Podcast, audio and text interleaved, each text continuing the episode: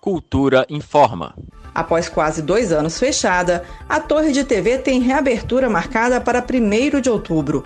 O cartão postal da cidade irá funcionar de quinta a domingo, de meio-dia às seis da tarde. Devido à pandemia da Covid-19, no início, o acesso ao mirante respeitará os protocolos estabelecidos pelos órgãos de saúde, com a imposição de distanciamento social e apenas quatro pessoas por vez serão permitidas no espaço. Com a reforma do ponto turístico, a torre de TV passou por pintura e o mirante agora contará com um bistrô. Já a fonte luminosa vai funcionar de 7 às 9 da noite, com um vídeo de animação projetada na água. Greta Noira, para a Cultura FM. Cultura FM 100,9.